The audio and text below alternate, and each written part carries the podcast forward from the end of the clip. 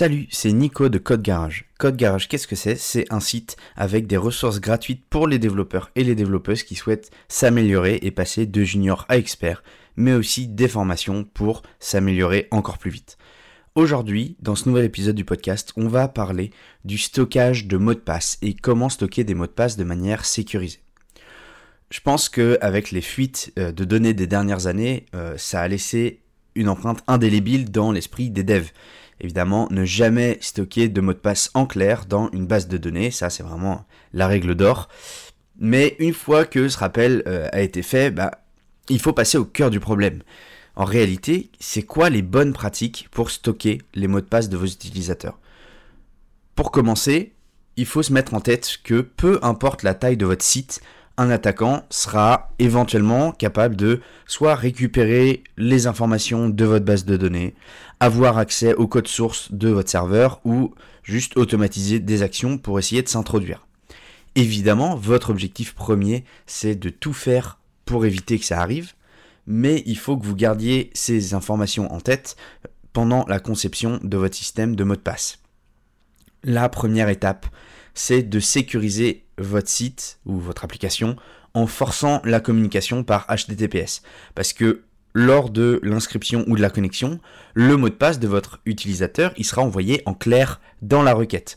Donc, pour éviter tout problème d'interception des données, il faut euh, s'assurer que le chiffrement de ces données soit effectué grâce à un certificat SSL. Ça, c'est vraiment la première étape. Ça rentre même pas vraiment dans la sécurisation du mot de passe en lui-même, mais c'est une bonne pratique en général et incontournable. La deuxième étape, c'est le hachage. Le hachage, c'est qu'une fois arrivé sur votre serveur, le mot de passe, il, devra être pardon, haché avant d'être sauvegardé en base de données. Alors attention, on chiffre pas euh, le mot de passe, mais on le hache. C'est deux notions qui sont euh, complètement différentes entre l'encryption et le hachage.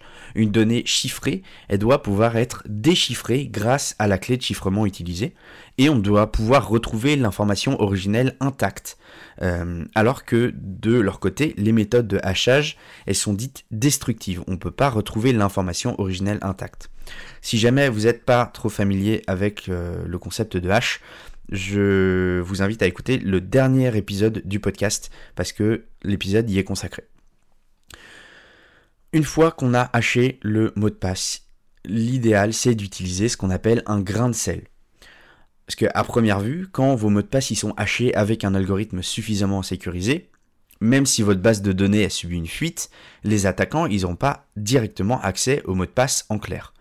Mais si jamais les attaquants arrivent à découvrir quel algorithme de hachage a été utilisé, ce qui est assez facile au final à faire, il leur reste quand même la possibilité de générer des mots de passe et de les comparer aux hash trouvés en utilisant des techniques comme le brute force. Le brute force, c'est euh, tester toutes les possibilités de suites de caractères différents, ou les dictionnaires. C'est tester des combinaisons de mots issus euh, d'informations personnelles, de mots usuels, etc. Donc, en gros, l'idée, c'est qu'ils construisent ce qu'on appelle des rainbow tables. C'est d'immenses tableaux de hash déjà générés. Donc avec les méthodes que je vous ai dit au-dessus, avec l'algorithme de hachage qui correspond à votre site. Et donc, ces tableaux, ils peuvent peser parfois jusqu'à plusieurs teraoctets, mais ça leur permet tout simplement de comparer les hashes trouvés dans la base de données avec les hashes qu'ils ont générés de leur côté. Si ça correspond, il y a de fortes chances que eh ben, le mot de passe qu'ils ont eux en clair du coup pour générer la rainbow table correspondre. Mais pour freiner, voire parfois empêcher ces attaques, on utilise la méthode du grain de sel, aussi appelée du salage, qui consiste simplement à ajouter une chaîne de caractères au mot de passe avant qu'il soit haché. Ce grain de sel, ça permet de rallonger la taille du mot de passe de base, et donc de le rendre plus long, on va dire, à retrouver, parce que plus long à générer, et surtout de limiter l'utilisation de dictionnaires et de rainbow table. Alors il y a deux méthodes différentes de grain de sel enfin ou de salage. Il y a le salage statique.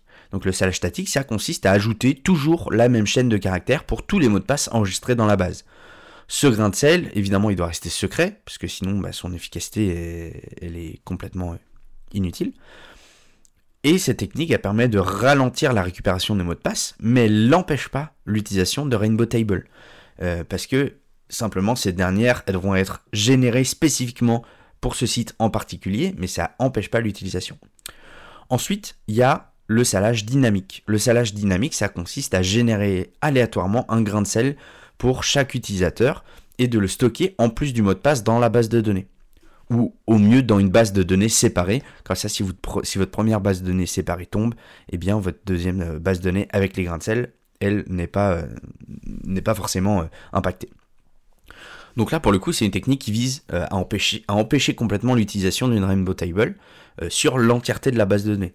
Parce que chaque utilisateur, comme il a un grain de sel différent dans son mot de passe, bah, c'est impossible de précalculer tous les hashes pour tous les grains de sel possibles. Voilà, donc là je vous ai donné un petit peu une vue d'ensemble des bonnes pratiques à faire. Ce qu'il y a à retenir absolument, c'est le HTTPS, le hachage et le grain de sel, même si c'est juste un grain de sel statique, au moins ça vous empêchera, euh, on va dire, je dirais 98% euh, des problèmes. Donc voilà, c'est vraiment ce qu'il y a à retenir et j'espère qu'avec ça, vous pourrez mettre en place des applications encore un peu plus sécurisées parce que voilà, ce qu'il faut retenir, c'est évidemment jamais, jamais, jamais stocker un mot de passe en clair. J'espère que cet épisode vous aura été utile. Moi, je vous dis à la semaine prochaine pour un nouvel épisode du podcast. Si jamais vous écoutez ça sur une plateforme qui vous permet de donner une note au podcast, n'hésitez pas à nous mettre 5 étoiles. Ça permet de, faire gagner en visibilité le podcast et donc de soutenir notre travail. Moi, je vous dis à la semaine prochaine.